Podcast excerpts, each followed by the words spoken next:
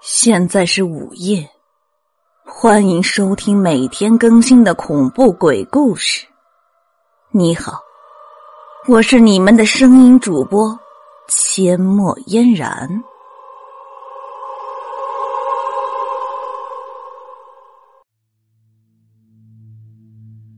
这个时候当然不能推开棺材盖去看。当我听到尸煞的脚步声慢慢消失在石门外之后。心里一阵狂喜，看来尸煞果然中计了。想到这里，我慌忙去推棺材盖，哪知道手还没有碰到棺材盖，棺材盖居然被人从外面推开了，一张满是鲜血的脸一下子伸进了棺材里。这个人居然就是老刘头，他痛苦的用手捂着喉咙，鲜血从他的指缝里流淌出来，他的脸上带着一丝苦笑。我终于明白了，原来，哎，这是一个陷阱。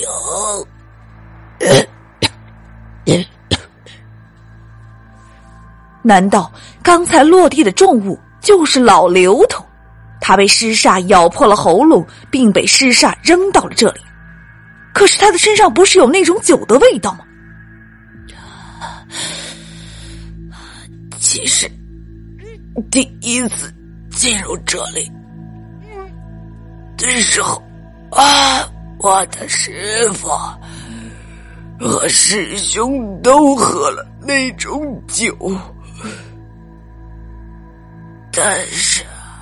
不知道为什么，他们还是被尸杀给害死了。这些年来，我以为是师傅酿的那种酒是用错了配方。才会被施杀害死，所以我加倍小心酿酒，生怕重蹈覆辙。不过，我始终没有勇气，哎，再回到这里。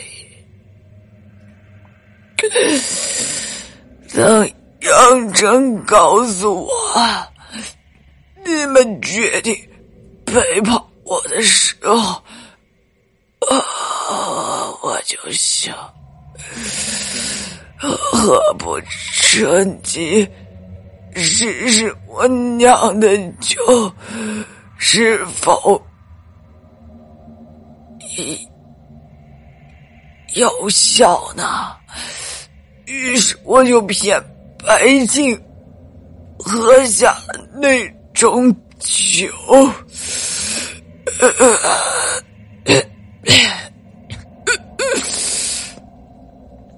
我一下瞪大了眼睛，白庆既然喝了那种酒，可是他为什么还是被尸煞害死了呢？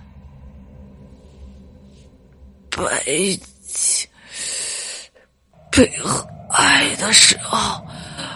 我认为自己可能用错了配方，后来我想到了一个关键的问题：为什么世上不会首先？攻击白青呢？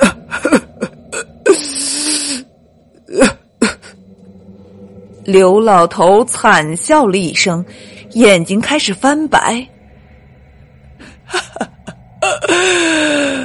原来，原来这是墓主人生前设下的诡计啊！世上攻击的，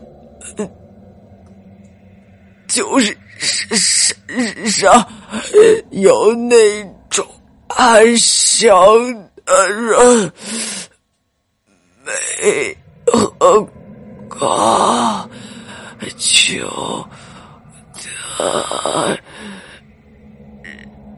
啊啊啊！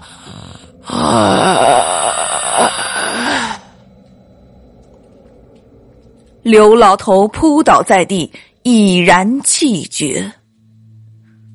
我和杨铮的身体同时僵硬了起来。我听明白了，藏煞墓是一个本身就有重大缺陷的护墓格局，因为尸煞只会攻击身上有特定气味的人。